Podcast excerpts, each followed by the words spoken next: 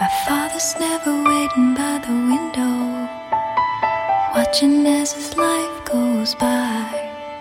He gets right in there with both hands and gets dirty.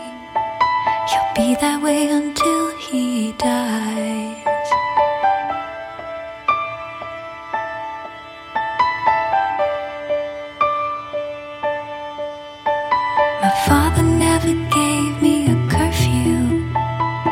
This is just what he'd say.